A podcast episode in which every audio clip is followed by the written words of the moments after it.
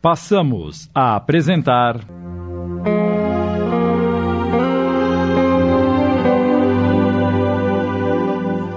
Luz que não se apaga. Obra de Sandra Carneiro, adaptação de Sidney Carbone.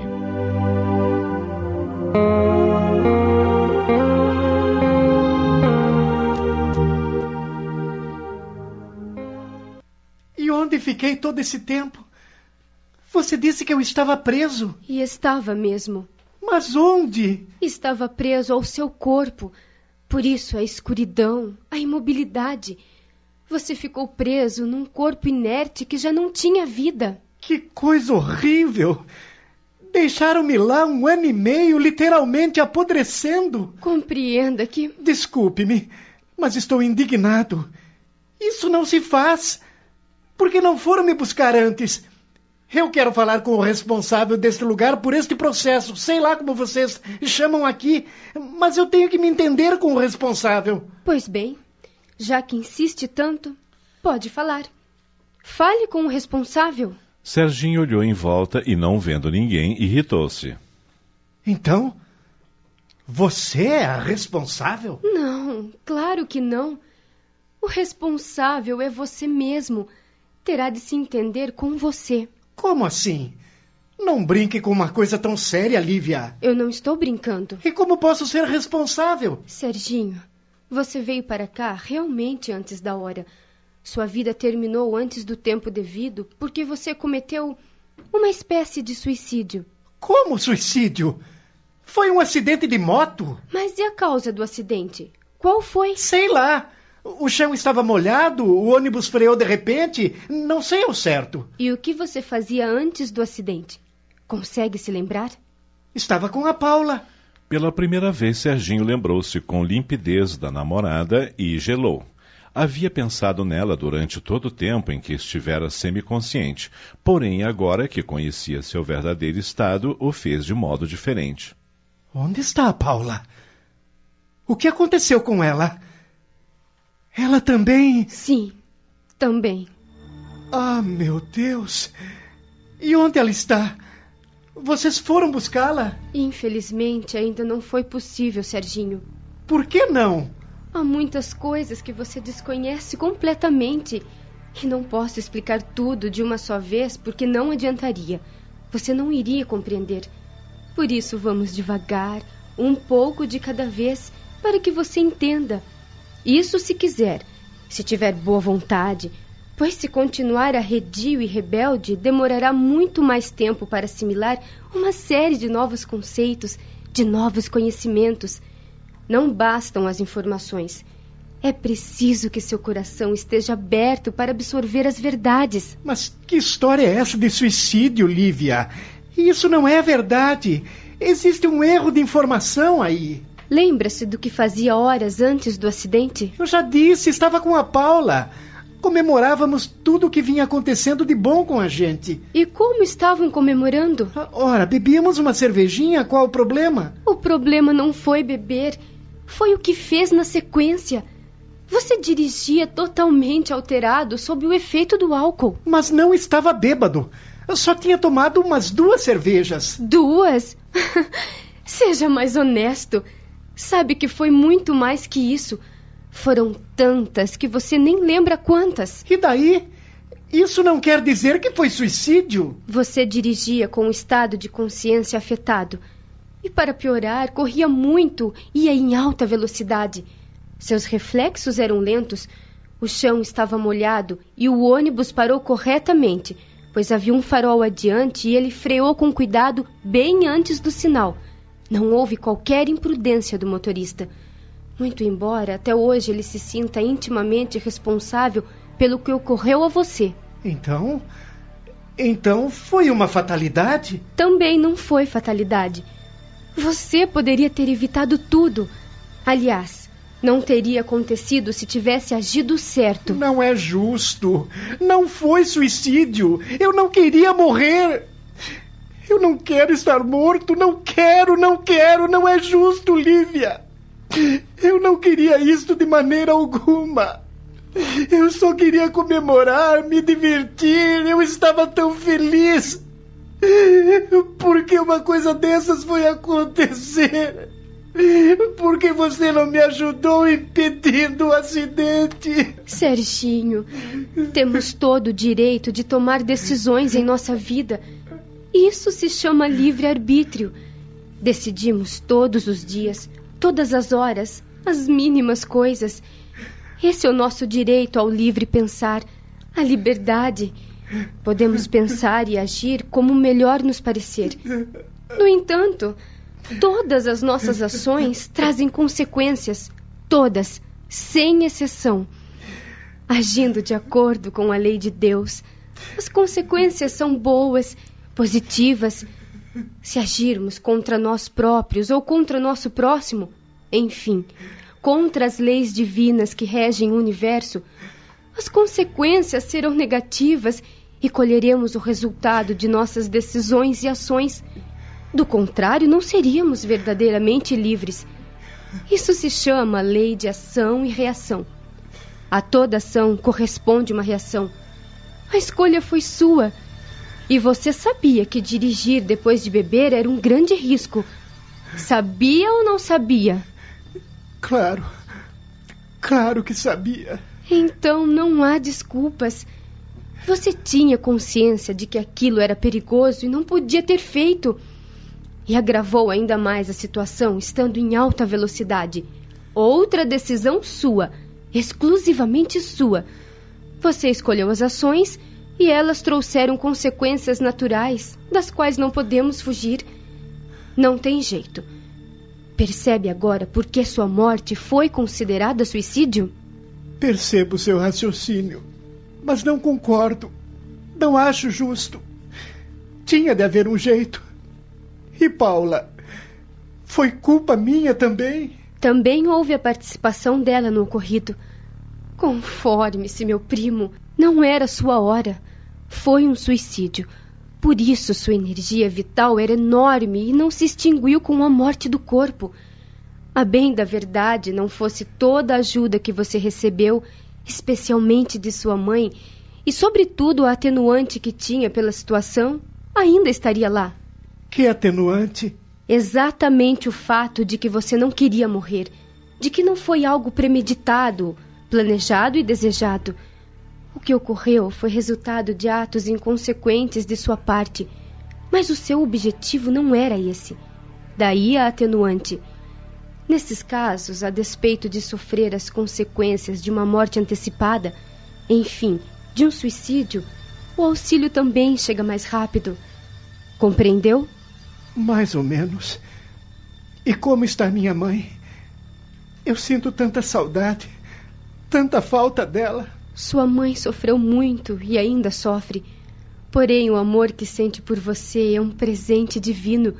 Ela está se fortalecendo principalmente agora que sabe do amparo que você tem recebido. Ela sabe de tudo o que aconteceu? Desconhece os detalhes. Apenas sente sua angústia e ora por você. Teme que sua adaptação na nova vida seja difícil, devido ao seu temperamento que ela conhece muito bem. Eu quero ver a minha mãe, Lívia. Não quero ficar aqui. Agradeço muito o que você fez por mim, mas eu quero voltar. Quero estar próximo da minha família, minha casa, meus amigos, minha vida. Eu já disse que é impossível. Sua vida agora é aqui, Serginho.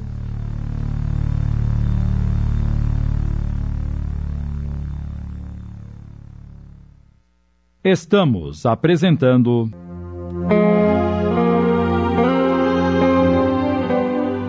Luz que não se apaga. Voltamos a apresentar. Luz que não se apaga. Adaptação de Sidney Carbone.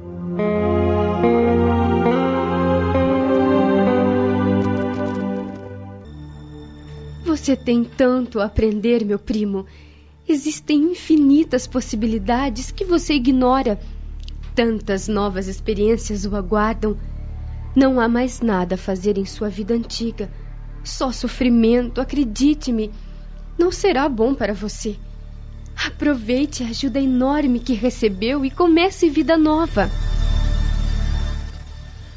Lívia apelava com ternura para o bom senso e o raciocínio do primo, porque sabia o que o aguardava caso decidisse retornar.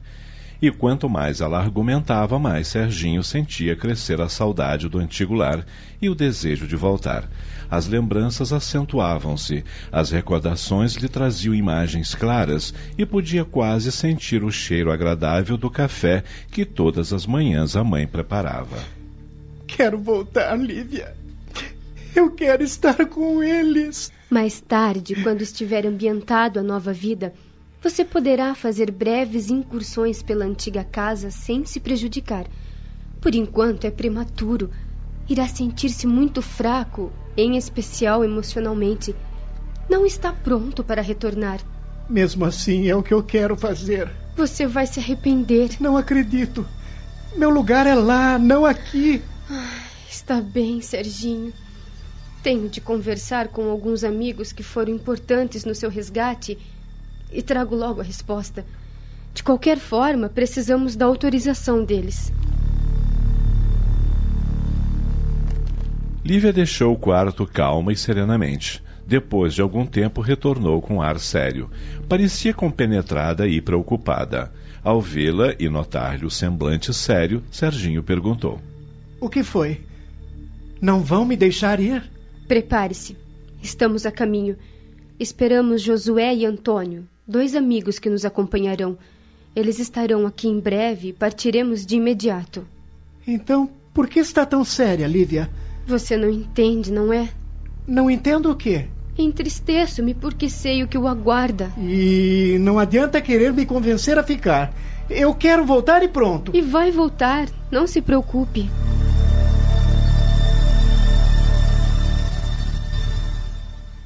Em poucos minutos, Antônio e Josué juntaram-se a eles e iniciaram o regresso. Serginho, amparado por Lívia de um lado e Antônio do outro, com Josué à frente. Segure-se forte em nós e ore. Logo chegaremos, mas não pare de orar. Por quê? Ao menos nisso você tem de colaborar. Se quer voltar, precisa ajudar. Está bem. Pode ser o Pai Nosso? Claro que sim. Chegamos. Já? Ele abriu os olhos e sentiu uma grande emoção. Estavam em frente à porta de sua casa. Aqui estamos, meu primo. Lembre-se de que a oração é forte ligação com Deus. Se tiver problemas, não hesite em orar. Nunca se esqueça disso. Está bem? Claro. Obrigado, Lívia. E obrigado a vocês também, Antônio e Josué. Ficarei bem, não se preocupem. Lívia beijou o primo na face e os três desapareceram. Sozinho diante daquela porta, Serginho ficou emocionadíssimo. Nunca sentira tantas saudades daquelas escadas que tantas vezes subira e descera alegremente. Ficou ali olhando a porta e as escadas por um longo tempo, sem coragem de entrar. Por fim, ao sentir-se preparado, procurou abrir a porta, sem sucesso. Tocava e era como se ela lhe escorregasse das mãos não conseguia fazê-la abrir-se. Tentou com insistência e não teve sucesso.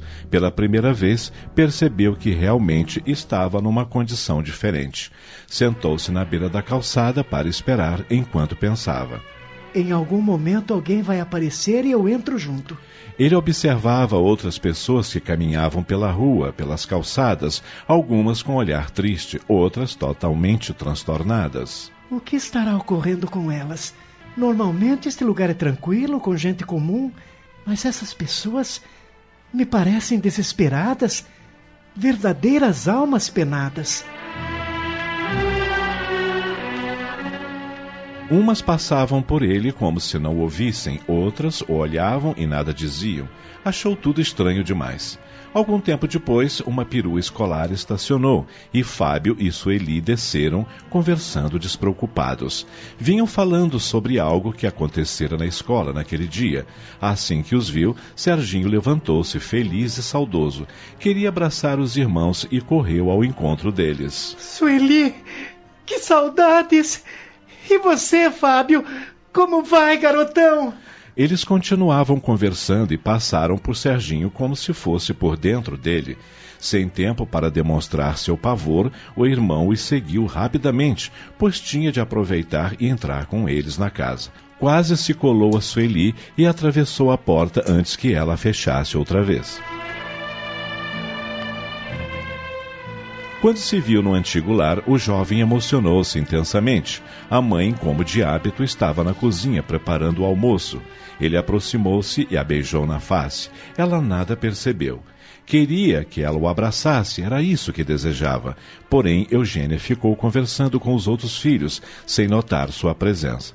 Serginho sentiu-se rejeitado, deixou a cozinha e foi ao antigo quarto, desejoso de rever suas coisas. Surpreendeu-se ao encontrá-lo totalmente diferente, transformado em um quarto de hóspedes. Apenas sua bateria estava ali, todinha montada. Decepcionado, pensou: Eles mudaram tudo. Minhas roupas, minhas coisas. Não tem mais nada aqui. Só restou a bateria. Triste, sentou-se num canto do quarto e, segurando os joelhos com os braços, chorou sentido estava profundamente angustiado. De súbito ouviu uma voz bem perto. Está triste, garoto. Quer ajuda? Ele levantou-se espantado. Quem é você? De vez em quando ando por aqui. Geralmente não consigo ficar por muito tempo, porque tem uma mulher que fica rezando o tempo todo. A casa se enche de luz e tenho de sair. Mas vejo que você está muito sozinho precisando de companhia. Ao verificar o olhar inquieto e esquisito do homem que lhe falava, Serginho respondeu assustado, enxugando as lágrimas. Obrigado. Estou bem. Quero ficar sozinho. Nunca estamos sozinhos, rapaz. Há sempre alguém nos observando. Como assim? Se você não pode ver a todos, muitos podem vê-lo sem que perceba. Alguns sabem fazer isso muito bem. Tome cuidado. Vou tomar. Agora quero ver minha mãe. Serginho voltou para a cozinha. Quando entrou, percebeu que aquele homem continuava ao seu lado. O que quer aqui? Pode ir embora. Ô, oh, rapaz, faço o que quero. Vou para onde quero. Você não pode me dar ordens, não. Se quiser, passo a morar aqui e pronto. Você não pode fazer nada. O rapaz calou-se. Tentou participar da conversa da mãe com os irmãos, mas não conseguia tirar a atenção daquele homem que insistia em ficar por perto. Subitamente, angustiado e fraco, sentou-se no chão da cozinha a fitar a mãe e os irmãos que tanto amava. Tinha vontade de gritar que os amava em alto e bom som, entretanto, nada podia fazer. Eles não ouviriam.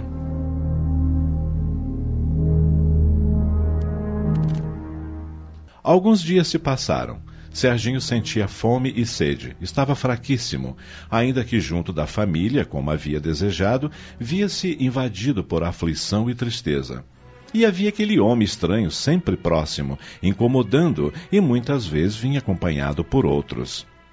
Naquela noite, após o jantar, viu chegarem outras pessoas. Todas tinham aparência de doentes e, na grande maioria, não viam Serginho pareciam conduzidas por outras que, por sua vez, não eram vistas pelo rapaz. Este notou que a sala onde sua família se reunia foi tomada por nova claridade. Todos participavam, inclusive o seu pai. O homem que constantemente perambulava por ali disse-lhe: Bem, vou dar umas voltas.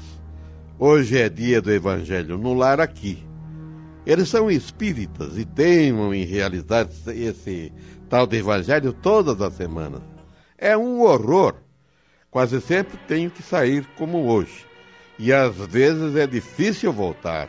O estranho disse isso e atravessou a parede da sala diante do olhar surpreso de Serginho. Será que é assim que a gente se movimenta por aqui? O evangelho no lar foi realizado e ele sentiu-se um pouco mais leve e reconfortado, como se tivesse sido alimentado.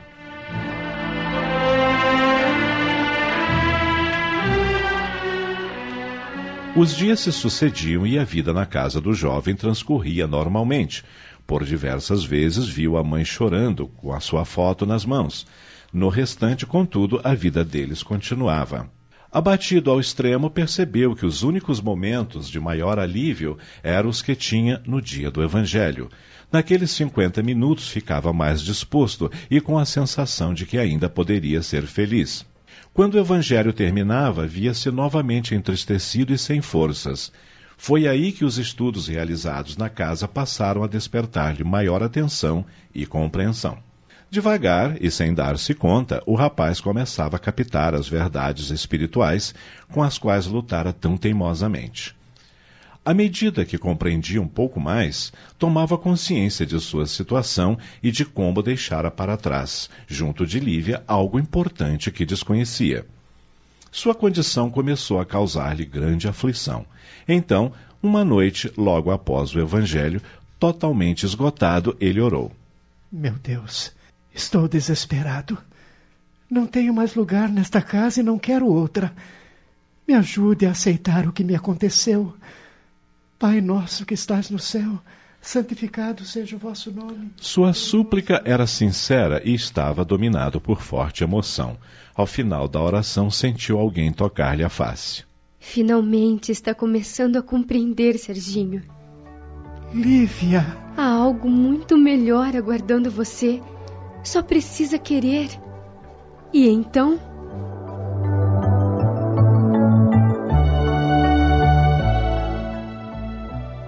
Acabamos de apresentar. Luz que não se apaga. Obra de Sandra Carneiro em 10 capítulos. Uma adaptação de Sidney Carbone.